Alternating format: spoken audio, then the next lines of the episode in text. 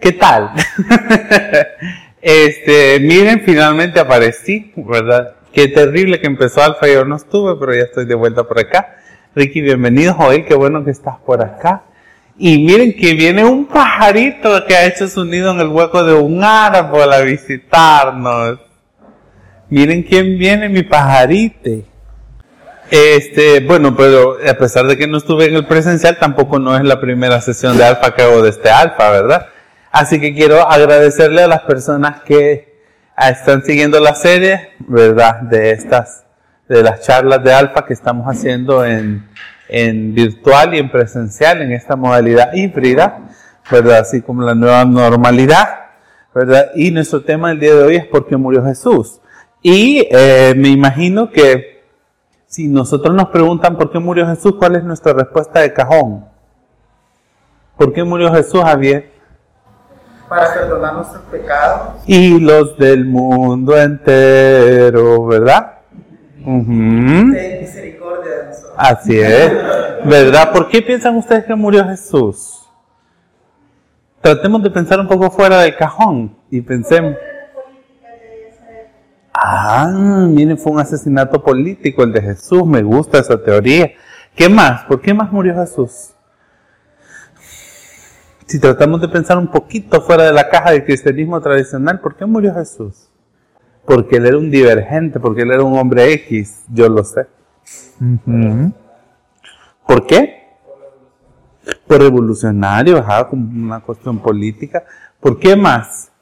¿Por qué piensan ustedes que murió Jesús? que eh, cuando nosotros ponemos a pensar en que hay personas, ¿verdad?, que fueron conocidas por su vida, como por ejemplo Sócrates, personas, de la antigüedad, ¿verdad?, que fueron conocidas por, por su vida y no por su muerte, es bien interesante cuando nosotros pensamos en Jesús, ¿por qué? ¿Por qué murió él? ¿Por qué, el porqué de su muerte? ¿Verdad? Nosotros podemos decir que Sócrates, que Aristóteles, que toda esta gente del mundo que fue casi que contemporánea con Jesús, pues es conocida por lo que hizo en su vida. Pero con Jesús no, curiosamente Jesús es más conocido en el mundo por su muerte. Es más, si nosotros, fíjense bien, pudiéramos decir que la M así amarilla es el logo de McDonald's, ¿verdad? Y este, en la choza roja es el símbolo de Pizza Hut en cualquier lugar del mundo en el que estemos vamos a saber que eso es. Lo mismo podríamos decir del cristianismo con la cruz, ¿verdad? Porque la cruz es el símbolo de la fe cristiana. Fíjense que es bien interesante que en la vida de la iglesia, el centro de la vida de la iglesia, y esto para la mayoría de iglesias, este, a partir de 1984, por un acuerdo común del Consejo Mundial de Iglesias, este, se acordó que el centro de la vida de la iglesia no iba a ser la predicación, sino que la celebración de la cena del Señor. Fíjense bien, y esto pasa en la, pasa en la iglesia católica también. ¿Verdad? El, la cúspide del culto de la iglesia es la celebración de la cena del Señor, la Eucaristía, la divina liturgia, como le llamemos en nuestro contexto, la Santa Cena. Y esa es precisamente el memorial de la muerte de Jesucristo. ¿verdad? Anunciamos tu muerte, proclamamos tu resurrección. Ven, Señor Jesús. Fíjense bien, los evangelios, un tercio de los evangelios describen la muerte de Jesús. Y el resto del Nuevo Testamento, que nosotros heredamos de la tradición paulina, se, trata, se toma todo el tiempo para explicar por qué murió Jesús. ¿No les parece a ustedes interesante por qué la muerte de Jesús es mucho más importante desde cierta perspectiva que su propia vida. Nunca se habían puesto a cuestionarse eso, ¿por qué? Y cuando nosotros decimos, ¿verdad? Sí, Jesús murió por nuestros pecados, sí, sí, sí, lo sabemos. Le voy a pedir a Biel, que va a ser nuestra voz en off hoy para los textos bíblicos, que lea el del Evangelio según San Juan capítulo 3, versículos 16 y 17. Creo que estos son uno de los el texto bíblico más conocido de toda la historia del cristianismo. ¿Qué dice, Javier? San Juan 3, 16 a 17. Porque tanto amó Dios al mundo que dio a su Hijo unigénito para que todo el que cree en Él no se pierda, sino que tenga vida eterna. Dios no envió a su Hijo al mundo para condenar al mundo, sino para salvarlo por medio de él. Para salvarlo por medio de él. ¿Te puedo pedir si lo lees en nueva traducción viviente? La próxima, gracias. De aquí en adelante. Sí, pero suena tanto, por eso no me gusta la NBI. Pero bueno, eso, ay, disculpe, fallas técnicas. Fíjense que es bien interesante y esto que les voy a decir ahora eh, puede sonar un poco raro, principalmente viniendo de mí que soy teólogo. Y es que yo estoy un poco peleado en contra de esta teología, de esta teología, fíjense bien, que nos ha planteado Jesús únicamente como un sacrificio en este sentido de este, de este orden cósmico preexistente, en el cual Dios el Padre era un ser tan malo y tan sediento de sangre, fíjense bien, y cuando nosotros leemos en Juan 3:16 dice, para que todas las personas, dice, que puedan creer en Él, no se pierdan, sino que tengan vida eterna. No dice ahí para los que crean en Él y que Jesús muera por ellos. No, no, no, no. Esto es bien interesante. Y yo quisiera invitarles a ustedes, para los que ya están aquí, como por repechaje, como por quinta vez en alfa, ¿verdad? Y también para los que vienen, ahí viene Oscar. Esta grabación va a salir del nabo. Este, eh, a todas las personas que están y que ya tienen una vida cristiana, que ustedes se pongan a cuestionar esta teología y esta doctrina de la iglesia. Fíjense bien, porque nosotros hemos conocido esa experiencia de entender la muerte de Jesús como ese sacrificio expiatorio del mundo. Pero lo hemos entendido así, porque no solamente heredamos la tradición paulina, la teología paulina alrededor de esto. Pero fíjense bien, que esto es bien interesante. Fíjense que cuando nosotros hablamos, y fíjense bien, yo quisiera, vuelvo a insistir y decirles, ¿verdad? Eh, cuando nosotros nos cuando nosotros pensamos en lo que Jesús hizo por nosotros, no solamente en la cruz. Y esto es bien interesante, yo quiero que lo veamos desde esta perspectiva. Cuando Jesús, y fíjense bien, yo quiero darle un toque transformativo a esta sesión de Alfa, no enfocarme solamente en su muerte, sino en la vida de Jesús. Porque si hay algo que es maravilloso del hecho de que Jesús, esta persona de la quien hablábamos en la sesión anterior de Alfa, haya muerto por nosotros, esa es parte de una teología humana, de una manera en la que los seres humanos hemos tratado de entender la magnitud de lo que representa Jesús para nosotros. Pero más importante que la muerte y su gloriosa resurrección, pienso yo, que tenemos que trasladarnos nosotros al principio y tenemos que pensar cuán importante es pensar que Jesús Dios estaba siendo uno de nosotros. Y por eso es tan importante, creo yo, y lo, creemos los cristianos, los cristianos reformados, ¿verdad? los cristianos históricos, la importancia de la celebración de la Natividad. No porque es una fiesta comercial capitalista, no porque es la fiesta del sol invicto, y no por el sincretismo religioso y todas las razones que las iglesias tradicionales nos meten, ¿verdad? Eso es del diablo. Este árbol de Navidad del diablo están pactando con el diablo. Yo he escuchado, ustedes saben, ¿verdad? Ustedes saben cómo son la gente de las iglesias, ¿verdad? No voy a decir nombres de iglesias, ¿verdad? Porque estamos haciendo alfa. Entonces, ¿verdad? Prométome. Pero, más allá de eso, yo pienso que es importante tener un momento en la vida del año de la iglesia y esta oportunidad de alfa que quiero aprovechar al máximo esta para pensar lo que significa que Dios se encarnó como nosotros. Porque sin duda la muerte de Jesús fue un hecho importante. Y si lo vemos desde el cristianismo tradicional y fundamentalista, ya lo vamos a analizar, está bien. Pero ¿qué significa que Dios haya tomado nuestra forma? Fíjense bien, para venir por nosotros.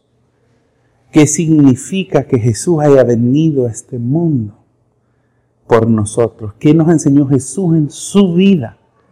Y no es tanto es seguir, y porque es importante la cruz también. Seguir su ejemplo de amor y de vida hasta la cruz misma. Y eso es lo que vamos a hablar ahora. Y esto, fíjense bien, el, que Jesús encarnara este, este, este, este, este, este, esta doctrina, este dogma de la encarnación que creemos los cristianos.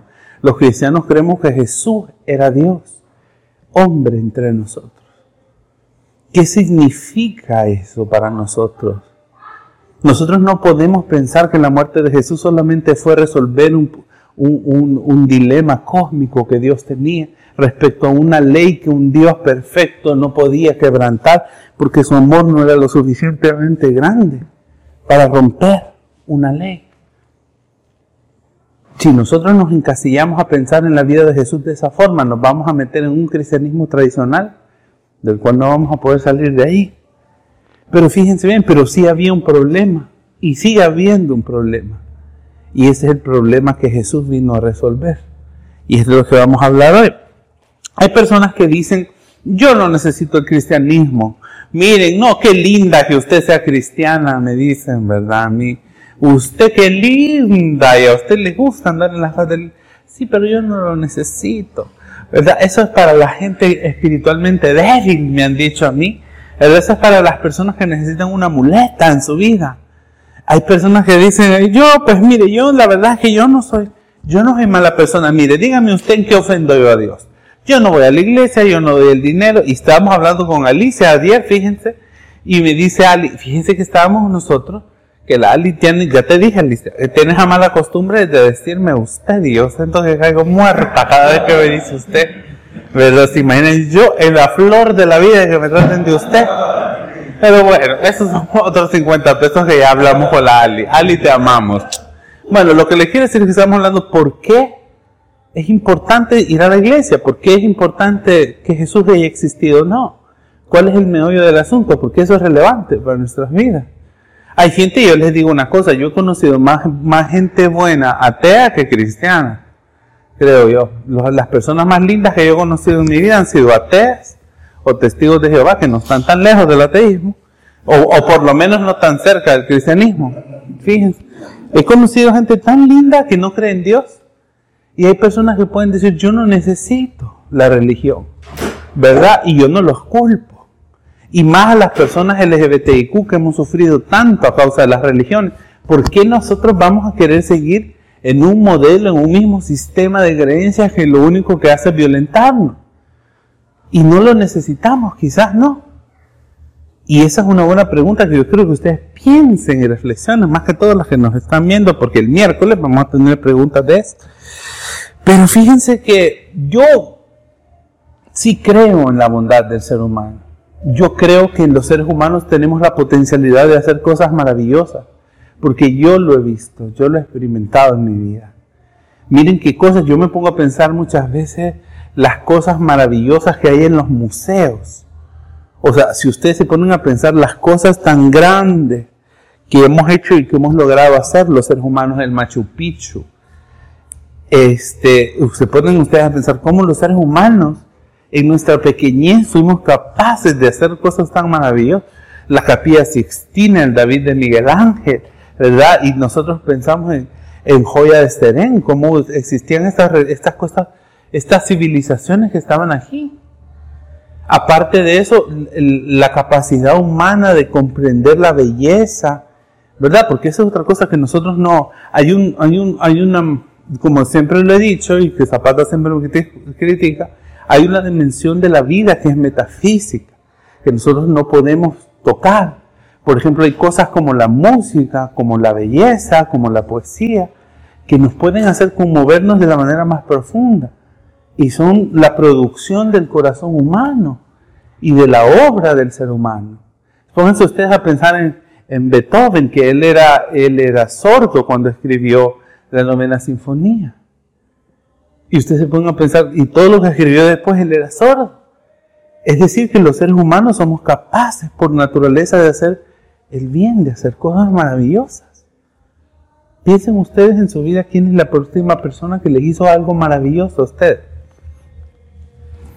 No sé, no lo sé, Rick, pero piensen, piensen ustedes, hay una bondad y saben que yo pienso que esto tiene que ver con que nosotros, y esta es otra, otra de las cosas que los cristianos creemos, es que nosotras, nosotros y nosotres, especialmente nosotros, fuimos creados a la imagen y la semejanza de Dios. Ese principio de la imago Dei, ¿verdad? Nosotros creemos que Dios nos dio la vida y que por lo tanto hay algo inherentemente bueno en todas las personas. ¿Verdad? Hasta en las personas más malas. ¿Verdad? Hasta en las peores personas. Tiene que haber algo malo. ¿Verdad? ¿Qué dice Romanos 3, 23? ¿Qué dice Romanos 3, de la nueva traducción viviente? Si fueses tan amable, hermano.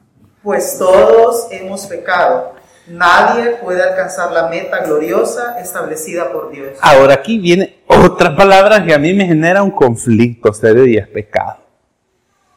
¿Verdad? Porque a nosotros nos han vendido el pecado y nos han machacado el pecado como, como, como las pobres mazacuatas en el campo que la gente las mata a puro machetazo limpio.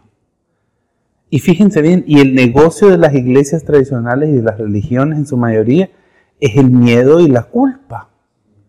Y a nosotros se nos ha metido en la cabeza de que el pecado es una cosa espantosa que la que no nos podemos librar. Fíjense bien. Y hoy quiero invitarles a ustedes a, repensar qué significa pecado para ustedes. Fíjense bien, en el pecado, en el, en el sentido original, y fíjense de las primeras cosas que Jesús predicó en su ministerio, dijo, arrepiéntanse porque el reino está cerca, el tiempo ha llegado. Y arrepentirse no quiere decir que nosotros tenemos que tener miedo, que tenemos que tener culpa, sino que quiere decir que nosotros despertemos y seamos conscientes de cuál es el verdadero propósito y origen de nuestra vida. Fíjense, que nosotros podamos ver ese concepto. Acuérdense que Jesús era judío, ¿verdad? Y estas cosas hay conceptos, hay, hay cosas que nosotros debemos de entender como, como judíos para poder entender qué era lo que Jesús realmente quería decir. Jesús no estaba en el negocio de la culpa, ni en, el, ni en la contabilidad de los pecados del mundo. Y esta es una de las cosas más maravillosas que Jesús hizo por nosotros. Fíjense, Él vino a decirnos a nosotros, siendo el mismo Dios, basta, Dejen de estar diciendo que yo le llevo la lista de pecados a la gente. Y este Jesús es el que yo quiero que ustedes conozcan. Este que es el Jesús real.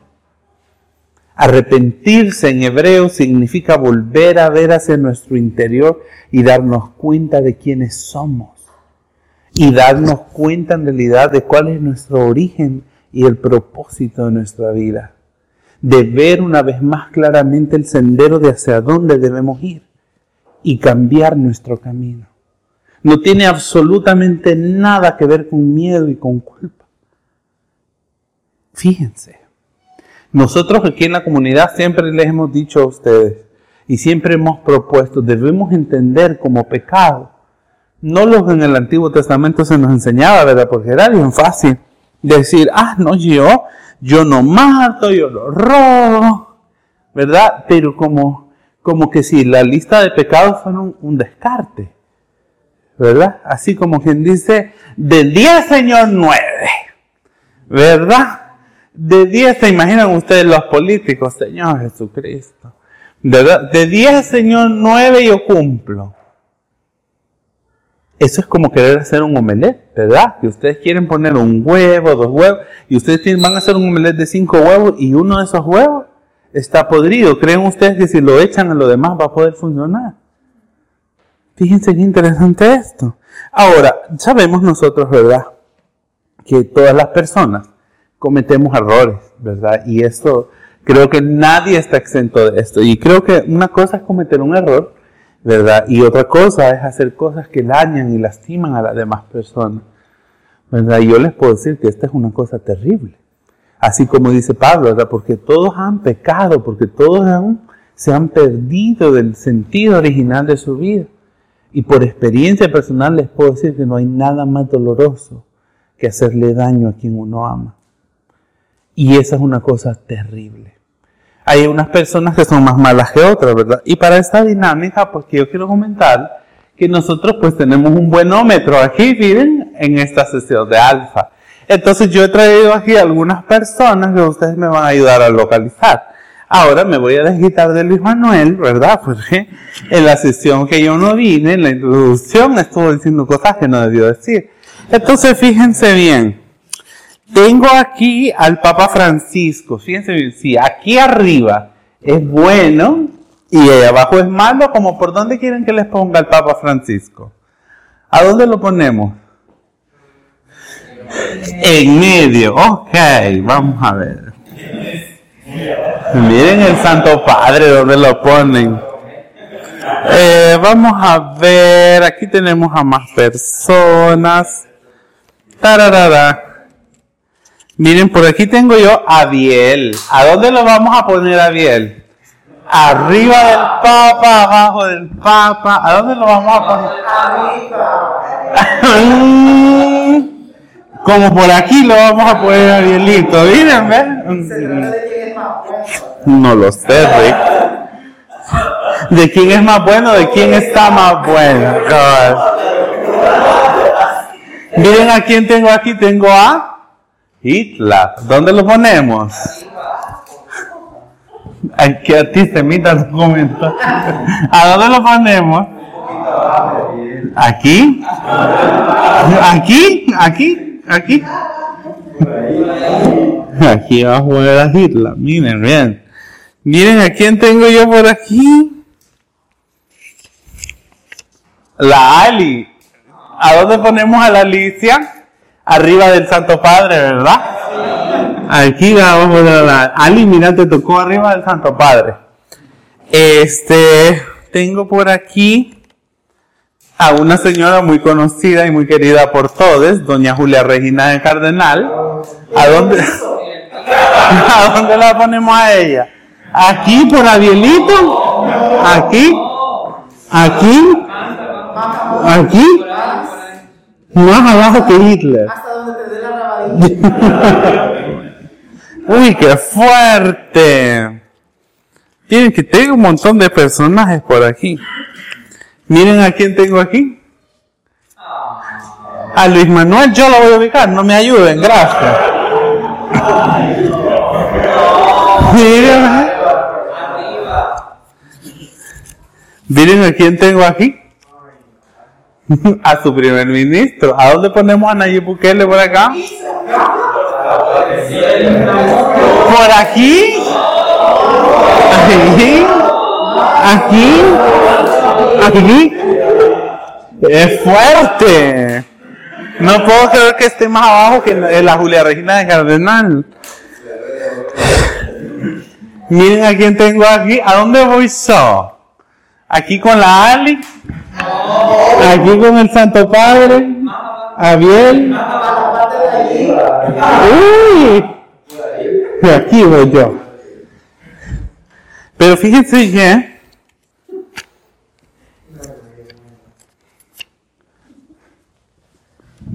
la medida de la bondad es Jesús.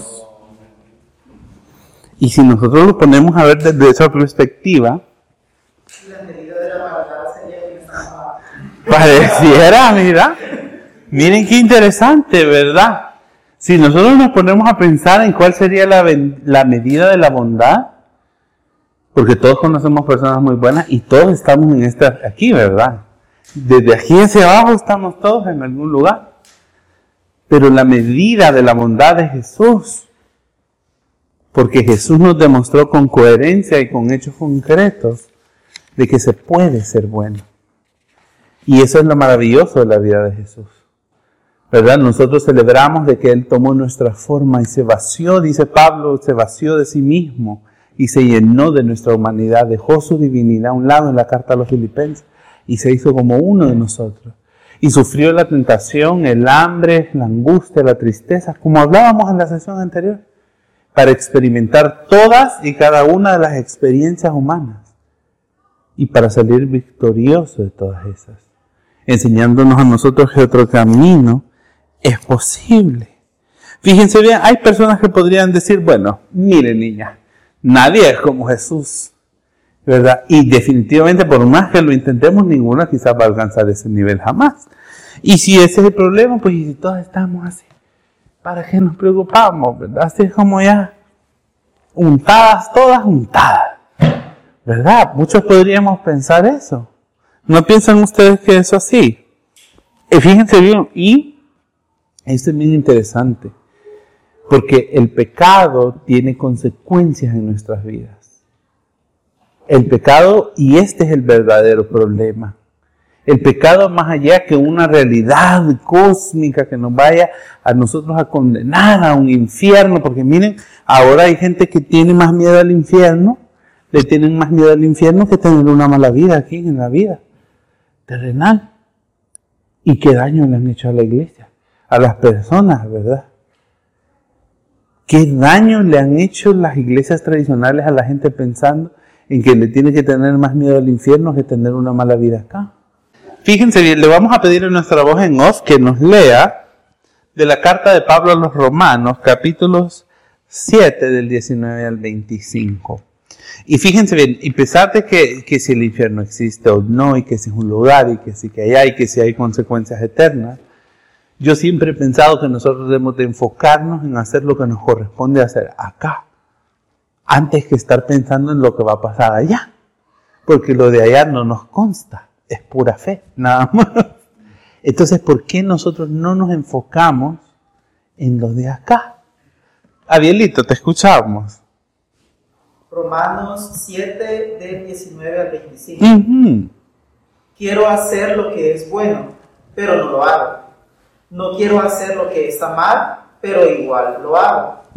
Ahora, si hago lo que no quiero hacer, realmente no soy yo el que hace lo que está mal, sino el pecado que vive en mí. He descubierto el siguiente principio de vida, que cuando quiero hacer lo que es correcto, no puedo evitar hacer lo que está mal. Amo la ley de Dios con todo mi corazón, pero hay otro poder dentro de mí que está en guerra con mi mente ese poder me esclaviza al pecado que todavía está dentro de mí. Soy un pobre desgraciado. ¿Quién me libertará de esta vida dominada por el pecado y la muerte? Gracias a Dios, la respuesta está en Jesucristo nuestro Señor. Así que ya ven, en mi mente de verdad quiero obedecer la ley de Dios, pero a causa de mi naturaleza pecaminosa, soy esclavo del pecado. Gracias. Somos esclavos del pecado y vamos a hablar nosotros de las cosas que hace el pecado en nuestra vida.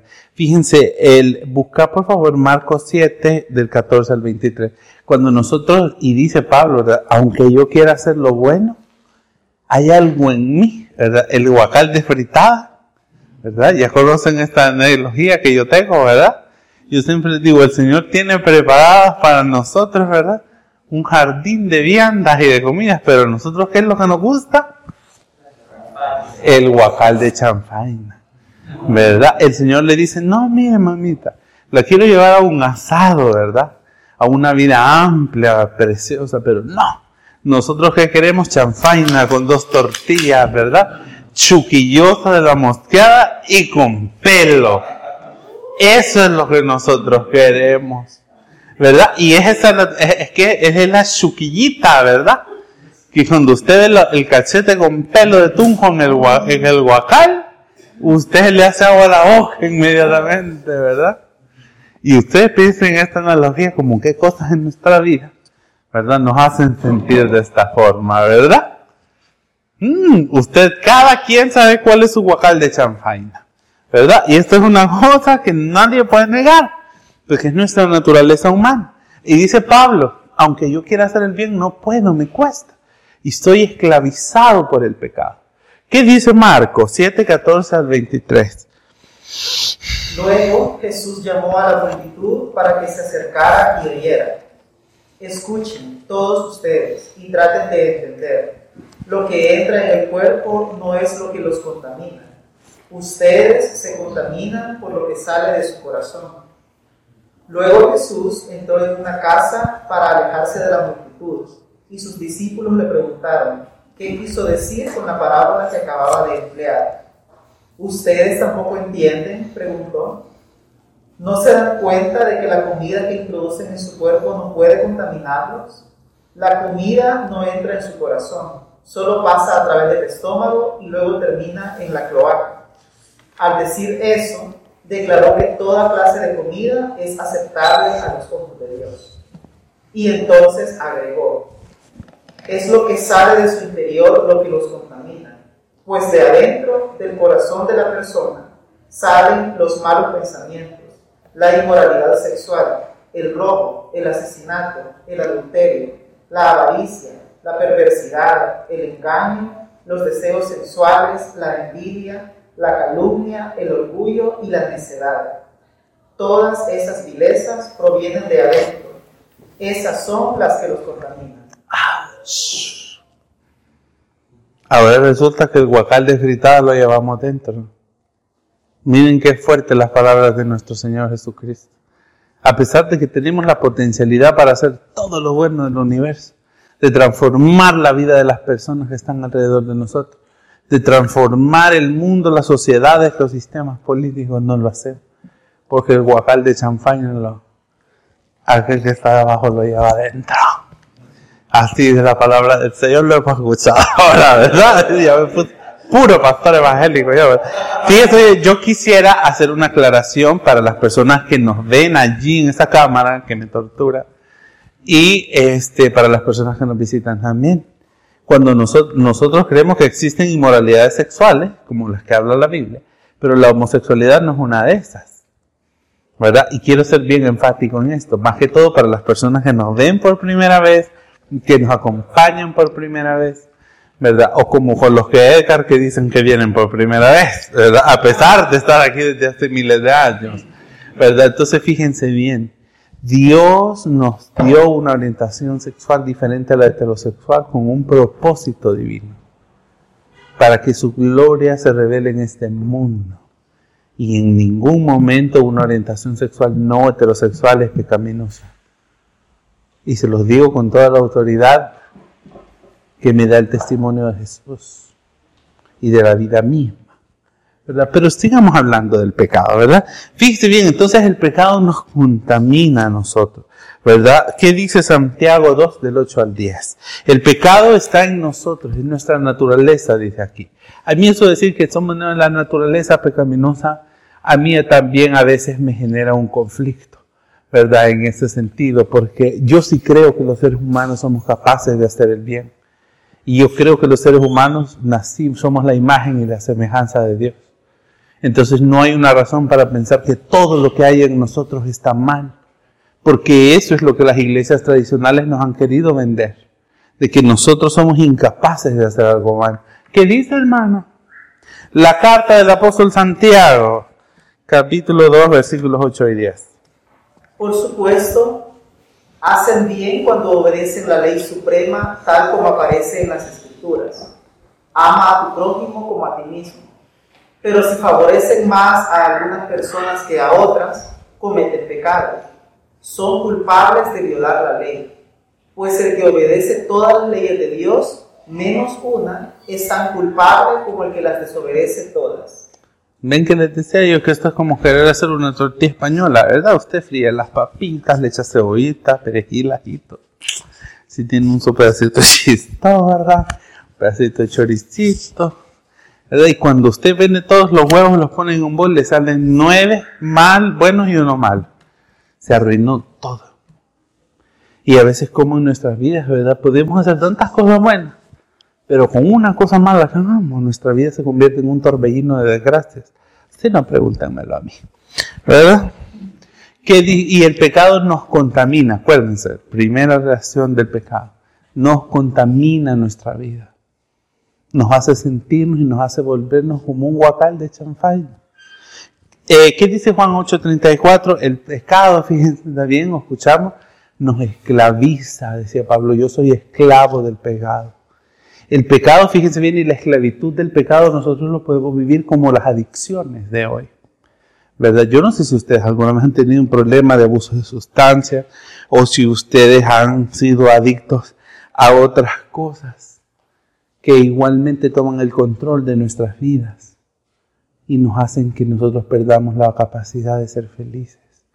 Y eso pasa por una cantidad de situaciones, como por ejemplo mal carácter, envidia, arrogancia. ¿Saben por qué? Porque yo les decía la otra vez, nos acostumbramos a vivir de esa forma y nos volvemos adictos a estar incómodos, a estar de mal humor, a la lujuria, al egoísmo, a las, malas actitudes, a las contiendas, al menosprecio de los demás. Y esto, fíjense bien, esto es una cadenita, porque lo que comienza como una mala actitud se convierte en un mal hábito. Y los malos hábitos toman control de nuestra vida y el control de nuestras relaciones con las demás personas. Y esta es una adicción. A veces cuando nosotros pensamos en esclavitud y en adicción, pensamos en sustancias nada más. ¿Verdad? Y se los digo yo, que tengo un hermano que tiene un problema en serio con la sustancia. Pero, ¿y las demás, y las otras cosas en nuestra vida? Que nos están robando la felicidad. ¿Qué dice hermana Juan 8:34? Jesús contestó, les digo la verdad todo el que comete pecado es esclavo del pecado. Somos esclavos, ¿verdad? A veces. Incluyamos las relaciones tóxicas también en esta, porque nos volvemos esclavos también de las relaciones tóxicas. ¿Verdad? Nos convertimos y, y nosotros llorando, el grupo de apoyo, ya vamos. Yo lo sé, vamos a tener un grupo de apoyo que se va a llamar Niña Levántate, se va a llamar nuestro grupo de apoyo. Amiga de cuenta. ¿Verdad? Más, más actualizado, ese es como ya TLA, ese no es NTV. Muy bien, ¿verdad? Fíjense bien. El pecado tiene una consecuencia en nuestras vidas. Y esa, y esa consecuencia es la muerte. Fíjense, y no solo la muerte física. Yo quiero invitarles a ustedes que dejemos de pensar de esta manera tan encajonada y cuando pensamos en la muerte. Y yo pienso que como personas LGBTIQ se nos facilita un poco pensar en la muerte ontológica. En la muerte cuando nosotros, por ejemplo, como cuando vivimos en el closet, que nos conformamos a ser como fantasmas, que están y no están, son o no son, aman a medias y a escondidas, y vivimos una vida a medias. Y eso es estar muerto en vida. Y la consecuencia que el pecado trae en nuestras vidas es vivir así, a medias, conformándonos con las miserias del mundo, con las migajas del amor, de la atención de otra persona, conformándonos a vivir a nosotros con una mala actitud todo el tiempo.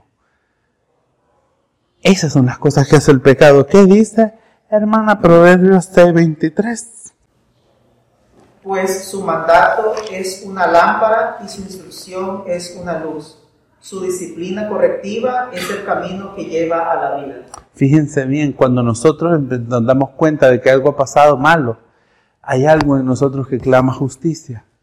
¿verdad? Miren, por ejemplo, esto que les estaba contando hace poco. Cesareo Garabaín, que fue un, sacerdote católico romano, que vivió eh, entre 1940 y 1960, fue su periodo más prolífico de escribir himnos. El que escribió El pescador de hombres, tan famoso, Señor, me has mirado a los ojos. Y otras muchas cosas que nosotros tenemos en nuestro himnario, por ejemplo. Ah, recientemente ha sido acusado de pederastía y de un montón de cosas. Y cuando yo tengo amigas, por ejemplo Sandra Montes, que ustedes ya conocen, mi querida Sandrix, está en la comisión de liturgia de la iglesia. Hay algo que clama en nuestro interior por justicia, al punto que están considerando eliminar todos los cantos escritos por Cesareo Garabaín del himnario de la iglesia. Y lo mismo pasa cuando nosotros vemos en las noticias las cosas malas que pasan, ¿verdad?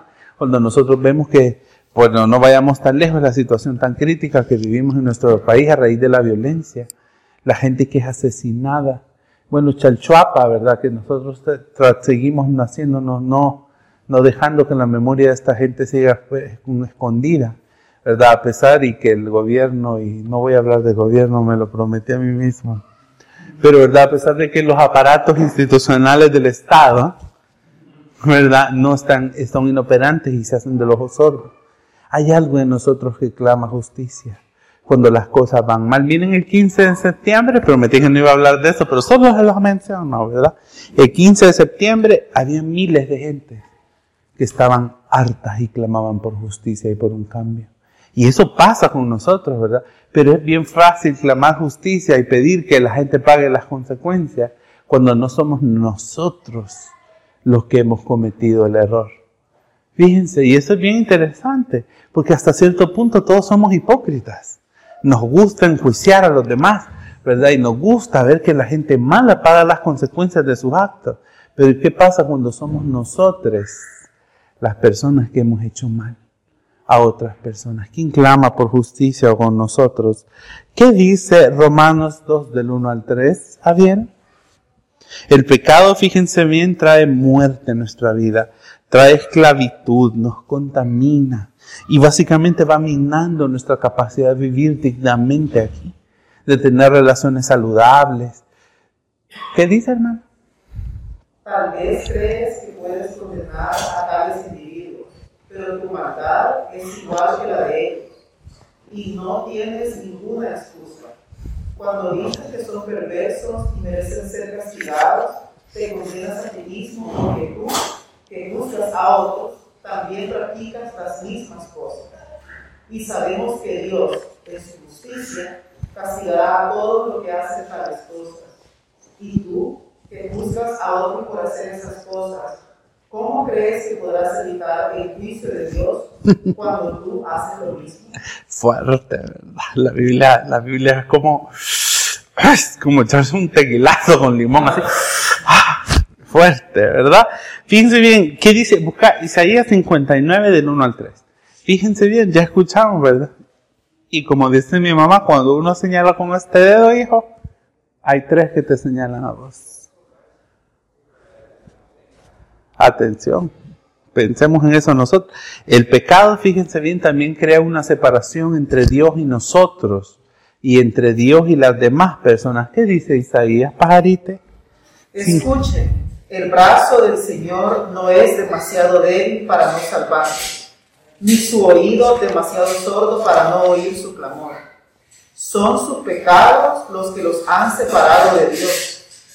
A causa de esos pecados, Él se alejó y ya no los escuchará. Las manos de ustedes son manos, las manos de ustedes son manos de asesinos y tienen los dedos sucios de pecado. Sus labios están llenos de mentiras y su boca vomita corrupción. Estamos, dice el profeta Isaías, sucias hediondas.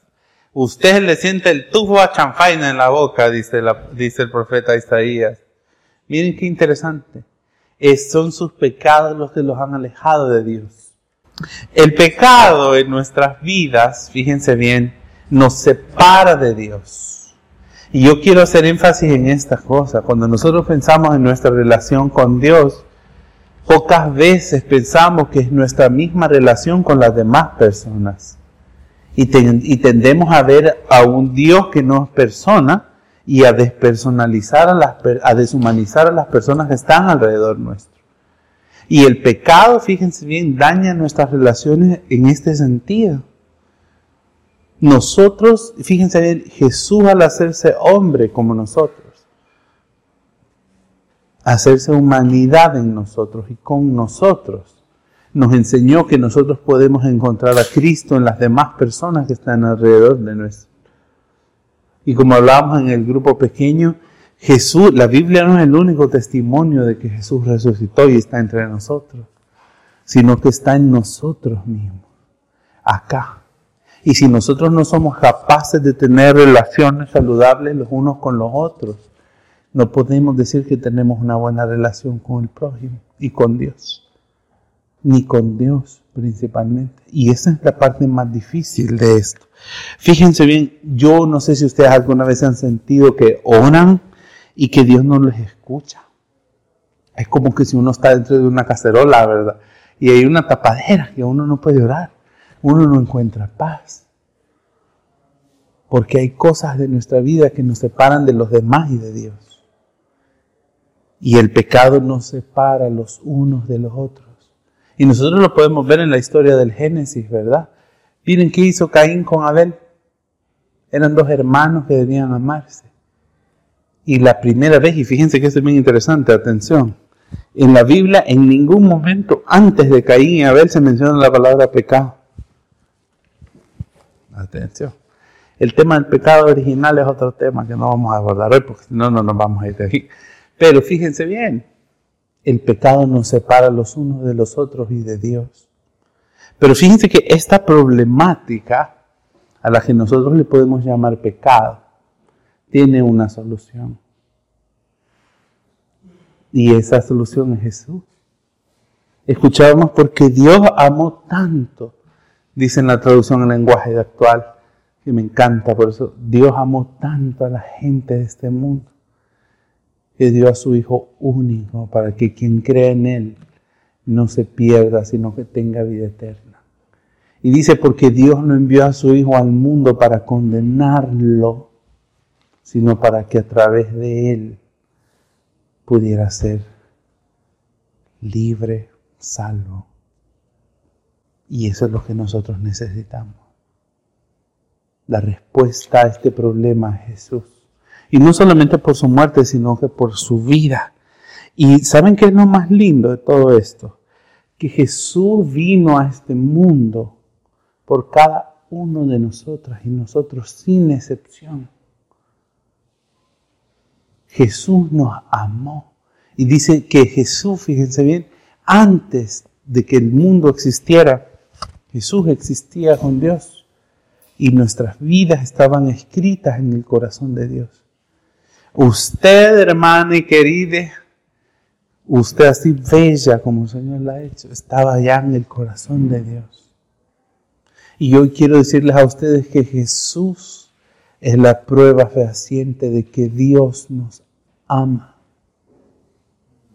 La prueba más segura del amor de Dios es Jesucristo. Y yo no sé ustedes, pero yo sí necesito ser amado. Yo sí necesito restaurar mis relaciones. Yo sí necesito que me devuelvan mi dignidad. La dignidad que yo muchas veces he entregado con mi propia mano o la dignidad que el mundo y el sistema de muerte me roba todos los días.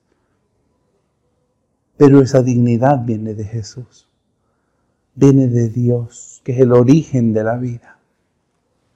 Y es su máxima expresión en Jesucristo. Es bien complejo cuando nosotros tratamos de entender, ¿verdad? Este misterio de Dios hecho hombre entre nosotros.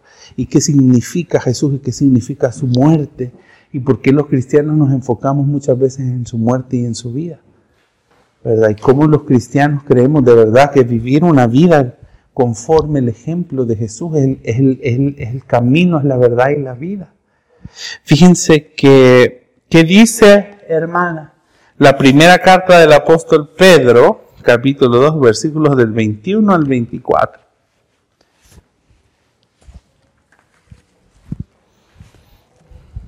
Y tengo un dibujito que hice porque no tengo impreso con tinta. Así que lo tocó hacerlo con crayolas.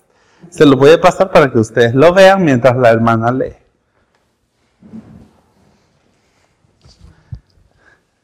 La primera carta de Pedro, capítulo 2, versículos 21 y 24.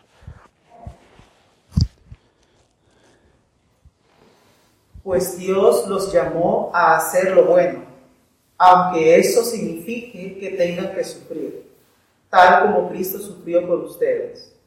Él es su ejemplo y deben seguir sus pasos.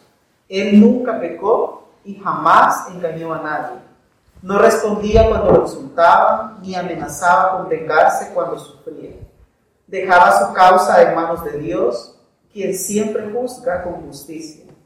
Él mismo cargó nuestros pecados sobre su cuerpo en la cruz para que nosotros podamos estar muertos al pecado y vivir para lo que es recto. Por sus heridas ustedes son sanados. Fíjense que es bien difícil entender, ¿verdad?, cómo Jesús tuvo esa actitud en la vida frente a las personas que le odiaban realmente por estar en contra del sistema religioso de su tiempo, de la opresión política que vivía el pueblo de Israel, etcétera, etcétera. Es difícil entender cómo nosotros a veces nos ponemos en situaciones, y esta creo que es una de las partes más difíciles de la vida cristiana, y son esas enseñanzas paradójicas de Jesús, como en el Señor Mon de la Montaña, ¿verdad? Que nos dice, Bienaventurados los que sufren, bienaventurados los que tienen hambre y sed de justicia, bienaventurados los que lloran. ¿Y cómo es que nosotros podemos encontrar plenitud en esos momentos? Y la respuesta es Dios. Pero fíjense bien, les he pasado ese dibujito y les cuento la historia. El 31 de julio de 1941. Él no quiere que les cuente la historia. ¿Ya ven? El 31 de julio de 1941, en un campo de concentración en Auschwitz, sonó una alarma, así como este perro que está anunciando algo. Fíjense, y había, en este campo de concentración se había escapado una de las personas que estaban ahí. Y, el, y la gente esta, los soldados que estaban a cargo del campo en Auschwitz, dijeron, ah, así que nadie nos va a decir ustedes quién se fue, ¿verdad? No nos van a decir qué se hizo ni por dónde huyó, así que nosotros vamos a hacer algo bien lindo. Como ya ven que ellos eran bien especiales, ¿verdad? Entonces ellos cogieron a 10 personas para llevarlas al búnker del hambre y les dijeron, mientras ustedes no hablen, van a morir de hambre aquí. Chao. Y entre esas personas, y ellas así en orden aleatorio, ¿verdad? Usted, usted, usted, usted, usted también venga para 10. Hubo un hombre que se llamaba Francis Gajonesek y cuando le tocó a este hombre, él dijo, ay Dios mío, mis hijos y mi familia. Y en ese momento, en medio de las demás personas salió la sombra de un hombre pequeñito, con sus lentes redonditos como el que ustedes acaban de ver en ese dibujo. Y él le dijo al soldado, mire, yo soy sacerdote católico, le dijo, yo no tengo familia. Deje a este hombre en paz y yo voy a ir en lugar de él. Pues ellos le tomaron la palabra, ¿verdad? Ni lentos ni perezosos, ¿verdad? Este hombre se llamaba Maximiliano Colby y él junto con las otras nueve personas fueron puestas en el búnker del hambre. Los relatos de la historia de Maximiliano Colby dicen que generalmente la gente al tercer día, después de estar en el, búnker del hambre, ya por el cuarto día la gente empezaba a comerse entre ellos mismos.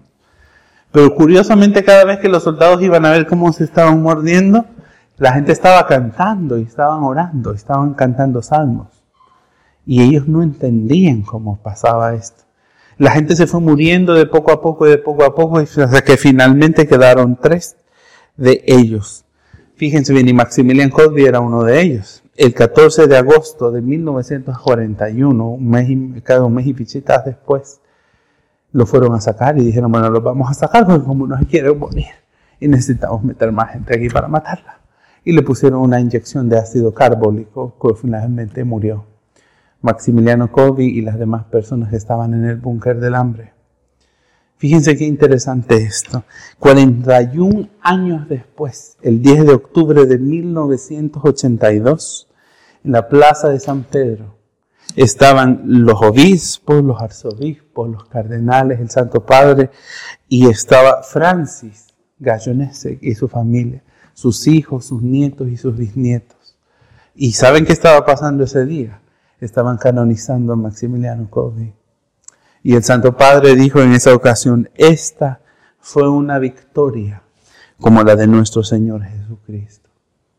Francis Gallonesek murió a los 93 años, con una familia grande y una vida larga y prolífica, y se dedicó el resto de su vida a enseñar y a decirle al mundo lo que Maximilian Colby había hecho para él.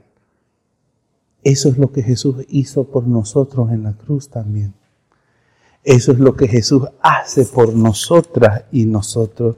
Eso es lo que Jesús hizo por nosotros. Jesús vino a enseñarnos que una oportunidad de vivir es la que se nos ha dado.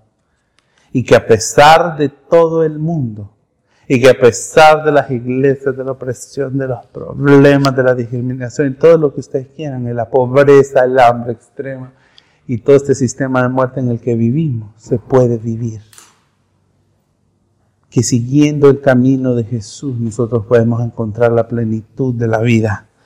Fíjense bien, ustedes han visto la película de la pasión, ¿verdad? Yo no quiero entrar en detalles de esto porque a mí me parece sangriento, me parece innecesario, me parece a mí también que contribuye a esta, a esta idea general de que Dios era un Dios que tenía un hambre terrible, una sed terrible de, de sangre, ¿verdad? Y que aunque sea, fíjense, es bien interesante si nosotros nos ponemos a pensar que la muerte de Jesús Dios no estaba justiciando al mundo matando a un tercero, sino que más bien era una misión suicida en la que Jesús había venido. Pero Jesús vino para nosotros a decirnos, este es el verdadero rostro de Dios, este soy yo en realidad. Y dice la escritura que cuando Jesús estuvo en la cruz, fíjense, eh, decían, sálvate a ti mismo. ¿Se acuerdan que le decían los soldados, verdad? Y él no movió un solo dedo, siendo Dios. Porque Él nos estaba dando a nosotros en la cruz el más perfecto ejemplo de humildad, de amor y de entrega. Una, entrega que estoy seguro que no todos estamos dispuestos a dar, ¿verdad? En la vida. Hay personas que sí, hay otras personas que no. Y ¿saben qué es lo más terrible de la muerte de Jesús? Pienso yo. No es solamente el sufrimiento físico que él tuvo, sino que la, separación que él tuvo de Dios. Dice que él cargó sobre sí mismo, leíamos en la carta del apóstol San Pedro, sobre su cuerpo y sobre, su, sobre sí mismo el peso de nuestros pecados, la separación que él nosotros experimentábamos de Dios y del prójimo, la llevó sobre sí. Y se acuerdan que él grita, Eli, Eli, lama sabactani, ¿por quién has abandonado? Le decía Señor. Y esa es la parte más difícil de Jesús, de lo que él tuvo que experimentar. Pero nosotros sabemos que la muerte de Jesús no fue el final, ¿verdad?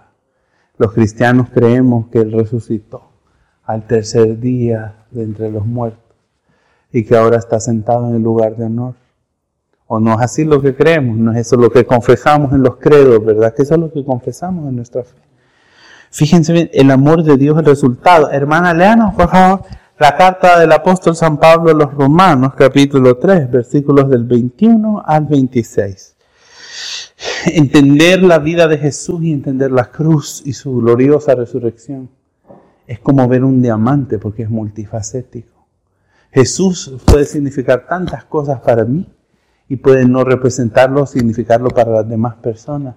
Y hoy venía pensando en el hijo de Janet y yo decía, mm, ¿saben por qué? Porque cuando yo tenía la edad de él, ustedes ya saben que yo era cuca de iglesia desde chiquito, y yo oía que la gente decía unas cosas tan terribles que había pasado y que Dios les había hecho tantas cosas, ¿verdad? Por ellos. Y yo decía, ay, qué terrible la vida que lleva. Me acuerdo que había un señor que pasaba llorando y contaba que le había sido bolito de cuneta. Y si yo me sentaba en mi banca y yo decía, ay, no, pero ¿y qué es lo que Dios ha hecho por mí? Si a mí nunca me ha pasado nada de eso. Y a veces la gente me pregunta, ¿y usted no tiene que dar ningún testimonio? Mm, mm". Y yo, yo, me sentía mal. Y yo decía, pero es que eh, yo nunca he sido bolo, yo nunca he sido ladrón, yo nunca he matado a nadie. Fíjense qué interesante. Y yo me ponía a pensar, ¿qué significará Jesús para una persona que está en esa... Lo siento, pues antes eras tú, pero ahora tú ya no eres el más pequeñito. Y yo, ¿verdad? Ahora usted ya tiene su propia lista de cosas, ¿verdad? Por las cuales usted ya necesita un salvador, ¿verdad? Pero yo me ponía a pensar eso cuando yo estaba chiquito.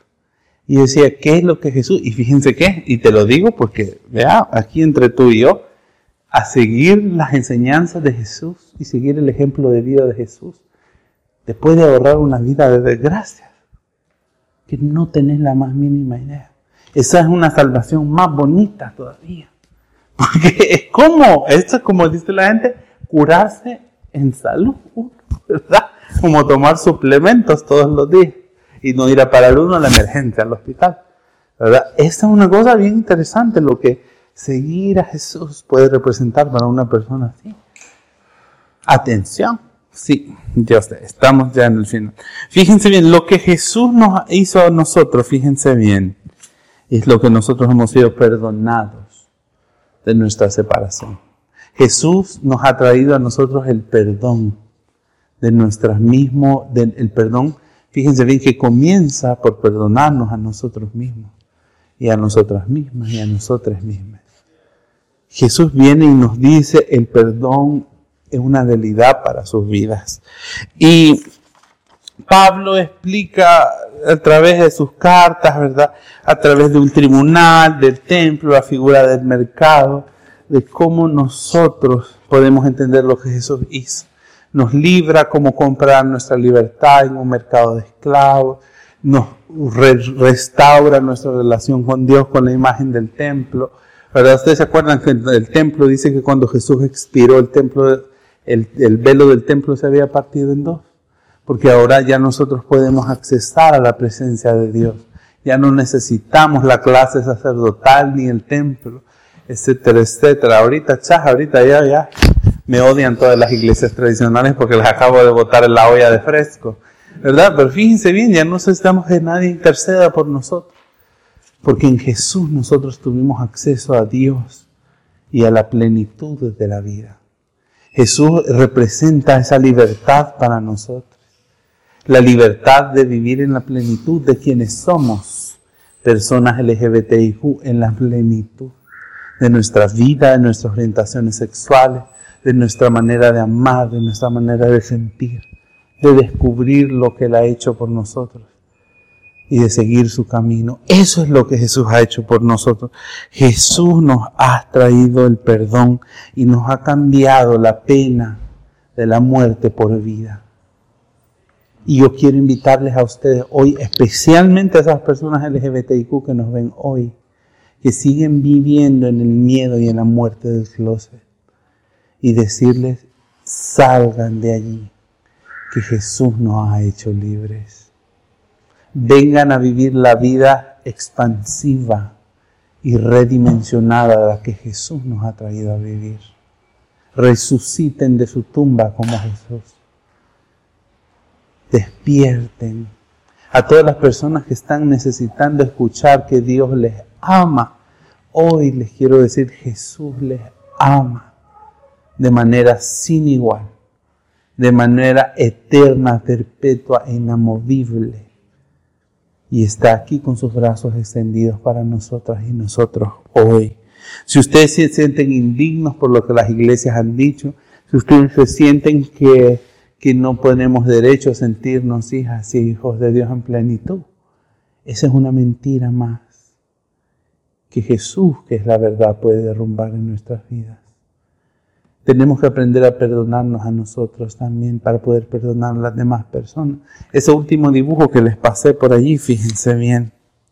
Y quiero terminar con esta parte. Solo le vamos a pedir a Dios que busque nuestra última cita bíblica esta mañana, tarde. Gálatas 2.20. Fíjense, el perdón en la vida es una experiencia tan difícil. Y ese último que le dibujito que les hice allí, ¿verdad? Ya lo vieron, préstamelo pollitos, gracias, mi vida.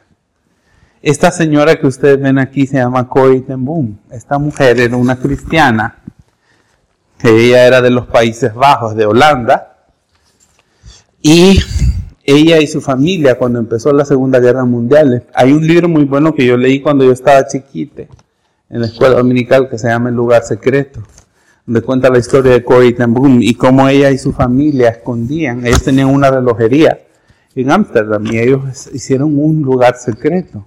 Detrás de un estante habían hecho un cuarto falso.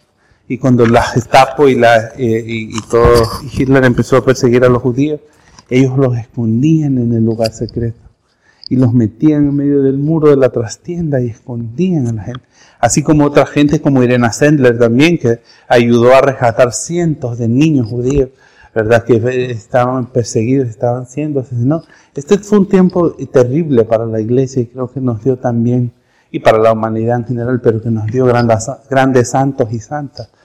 ¿verdad? Entonces, ¿pero qué creen? Un día Chas lo descubren y se llevan a su familia ¿verdad? A su papá, su mamá, su hermana Bessie, a su hermano, y a ella a un campo de concentración. Les llevaron a Ravensbrück a ella y a su hermana. Y Corey ten Boom describe los horrores de cómo ella vio morir a su hermana Bessie, a su familia, enterarse después que sus papás habían sido asesinados. Y por un error administrativo ella salió, ella fue liberada del campo de concentración. Por un error administrativo, se pueden imaginar. Habían iban a liberar a un preso y el número era el equivocado. ¿Se imaginan ustedes? Y ella salió libre. Bueno, terminó la guerra, ella sobrevivió. Y ella era de la iglesia calvinista reformada de Holanda. Y ella se dedicó toda su vida a hablar del perdón. Pues ella estaba una vez en Múnich, en Alemania, predicando acerca del perdón en una iglesia luterana. Y cuando terminó su predicación y hablar de su testimonio del perdón, porque ella hablaba de cómo, ¿verdad? Había sido difícil para ella perdonar, ¿verdad? Todo lo que su familia había sufrido, un campo de concentración, ¿verdad? Dice que se le acercó un hombre al final, como el que ustedes ven aquí en el dibujo, y le dijo, quiero agradecerle por esta hermosa plática que usted acaba de hacer acerca del perdón. Yo fui un oficial de la Gestapo. Dice, que, eh, dice Corey en su testimonio personal que ella lo pudo reconocer y él había sido uno de los soldados que en Ravensbrück había participado en la muerte de su hermana. Y él lo pudo reconocer y dice Corey que desde el momento en que ella lo pudo reconocer, ella sintió todo el odio y el dolor que volvió a ella misma. Y el hombre le dijo, le extendió su mano y le dijo, este, yo soy cristiano hoy, yo soy cristiano y yo sé que Dios me ha perdonado. Y dice que el hombre extendió la mano y le dijo, Fräulein usted me perdona. Yo siempre he querido pedirle perdón a alguien de todas las personas a las que yo les hice tanto daño. Y dice Corey que en ese momento ella sintió todos los horrores y recordó todas las cosas espantosas que había sobrevivido en el campo de concentración y volvía a recordar el rostro de dolor de su hermana Bessie y pensaba en la muerte de los demás. Y dice Boom que ella en su dentro dijo, no puedo perdonar a este hombre, no lo puedo, no lo puedo.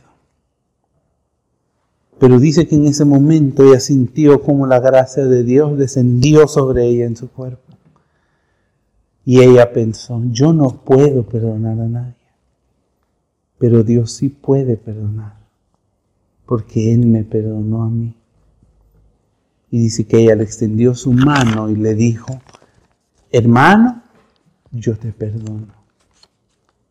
Y Corey dice, yo sentí que por mi mano el flujo de la gracia de Dios descendía sobre mí para llevarle el perdón a esta persona. Todas y todos necesitamos experimentar el perdón en nuestras vidas. A veces perdonarnos a nosotros mismos.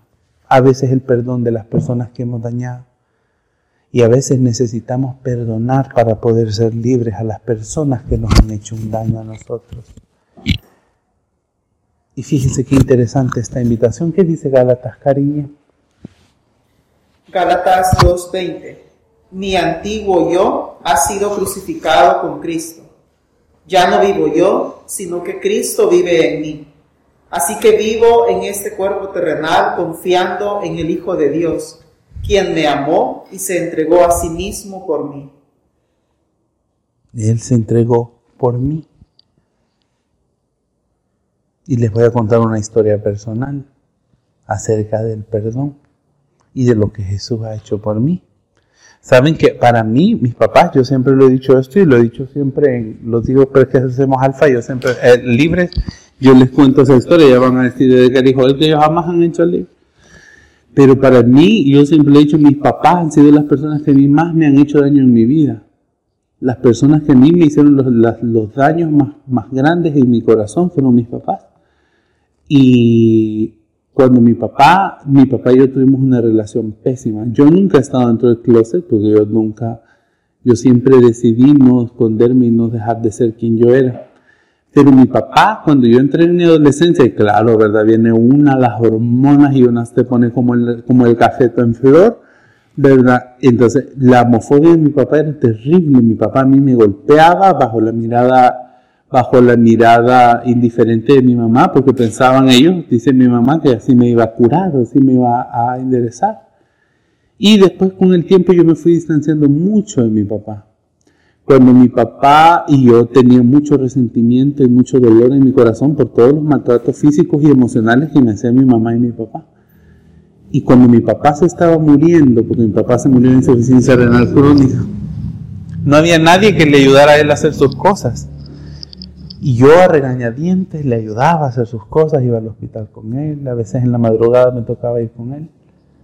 Y yo, fíjense bien, me acuerdo que muchas veces en la noche yo, me, yo salía de mi cuarto a orar al patio. Y yo lloraba, y yo lloraba y yo le decía, Señor, pero ¿qué es lo que está mal en mí? Porque yo no siento que esté mal. Porque mis papás me odian de esta forma. Fíjense, y yo en ese momento empecé a decirle al Señor, yo me acuerdo que después de que mi papá me pegaba y me decía cosas o me hacían cosas, yo, me torturaban, porque de verdad era tortura la que me hacían junto con mi mamá. Entonces yo decía, Dios mío, yo me acuerdo que me iba a mirar a mi papá y yo le decía, Señor, yo me iba a encerrar en mi cuarto y yo te decía, Señor, tú eres el Dios de la justicia. Y yo te pido que este hombre no se muera sin pagar hasta lo último que me está haciendo. Y yo fui desarrollando esa actitud en mi corazón y ese dolor tan profundo. Y cuando mi papá empezó a, de verdad a empezar a morirse, el proceso de la muerte, yo decía, Señor, basta. Basta. Señor, si ya de verdad este hombre, mi papá tuvo una muerte de dolor tan terrible al final. Eh, fue casi así, rápida, pero fue terrible. Yo le decía, Señor, de verdad, si este hombre ya hay algo, Señor, si él me debía algo a mí, Señor, te pido que ya te lo lleve y ya no sufra. Y yo siempre voy a estar agradecido con Dios porque me dio la oportunidad de encontrar el perdón en mi corazón para con mi papá. Yo saben que el último día que mi papá estuvo consciente en la unidad de cuidados intensivos, yo llegué esa tarde y él me dijo a mí, se quitó la mascarilla y yo le dije, aquí estoy. Le dije, aquí es la hora de visita yo aquí estoy. Y él se quitó la mascarilla y me dijo, hijo, te amo. Y para mí eso fue una cuestión que yo tenía quizás años de no escuchar. Y yo en ese momento, yo me salí de la sala de cuidados intensivos y yo le dije, Señor, yo te pido por favor que ya no sufra más. Si Él me debe algo a mí, Señor, yo te pido de favor que ya no pague más. Y yo le doy gracias a Dios que por mí, y yo les digo una cosa, si no fuera por mi fe, yo no hubiera podido encontrar el perdón para con mi papá. Si no hubiera sido por mi fe, yo no hubiera podido encontrar el perdón para con mi mamá. Y si no fuera por mi fe, creo que no podría perdonarme a mí mismo todos los días por las cosas que hago mal. Y yo creo que todas y todos necesitamos ese perdón para poder empezar de nuevo, para poder restaurar nuestras relaciones. Y este es un regalo que Dios nos hace por medio de Jesús. Y hoy quiero invitarles a ustedes que están en virtual, a ustedes que están aquí en persona, a que si ustedes quieren, ustedes pueden recibir este regalo de Jesús, esta nueva oportunidad de vivir, esta nueva manera de entender la vida y el mundo, esta nueva manera de entender el propósito de nuestra vida y de nuestra sexualidad. Si ustedes necesitan restaurar sus relaciones con las demás personas, si hay algo en su corazón que les duele en lo más profundo y que necesita sanidad y que no pueden resolver por ustedes mismos, déjenselo en las manos al que lo puede hacer todo. Y ese es Jesús. Vamos a hacer una oración breve, corta. Solo vamos a decir tres cosas. Perdón, gracias y por favor. Le vamos a pedir perdón a Dios por las cosas malas que hacemos que nos separan de Él. Conscientes de que nosotros sabemos cuál es el propósito de nuestra vida. Y si ustedes no saben cuál es el propósito de su vida y de su sexualidad y de todo eso demás, no se preocupe. Para eso estamos aquí en comunidad. Para que de verdad entre todas y todos podamos descubrirlo. Le vamos a pedir, le vamos a dar gracias por Jesús. Por su ejemplo de vida. Por su ejemplo de congruencia por ser nuestro héroe, por ser nuestro Salvador, nuestro Redentor, por su muerte en la cruz por nosotros. No solamente porque sanó ese dilema cósmico, ¿verdad?, de una teología tradicional, pero porque nos enseñó que entregando la vida misma en obediencia y por amor es que encontramos el verdadero sentido de la vida. Y le vamos a pedir que por favor envíe su Espíritu Santo a nuestras vidas para guiarnos para sanarnos y para restaurarnos. Si ustedes no lo quieren hacer, no se preocupen. Solo le pido que cierre sus ojos para que las demás personas que sí quieren la hagan. Y los demás pueden hacer eco mis palabras en su corazón. Y las personas que están aquí viéndonos en virtual también. Señor Jesús, te pedimos perdón esta mañana. Te pido perdón por todas las cosas que en mi vida están mal, por las cosas que en mi vida yo he permitido que se conviertan en un caos y en una tormenta. Te pido perdón porque a veces escucho más las voces de las demás personas, porque a veces no puedo ver tus brazos extendidos hacia mí. Te pido perdón porque a veces dudo de tu amor y de tu presencia en mi vida. Te pido perdón porque a veces pienso que no te necesito y no soy consciente de las ruinas de mi vida y de cuánto te necesito. Te doy gracias por lo que hiciste por mí, Señor Jesús. Gracias porque me enseñaste que el perdón es una realidad que sana y que salva. Te doy gracias, Señor Jesús, por tu amor, por tu ejemplo, por tu vida misma, por tu coherencia y tu congruencia, por ser mi ídolo, mi héroe, mi rey y mi Señor. Te pido por favor que envíes tu Espíritu Santo a mi corazón hoy para que pueda disipar las dudas, el miedo, el dolor de mi vida y para que sea la luz que guíe todos los días de mi vida en adelante, porque los quiero caminar contigo. Amén.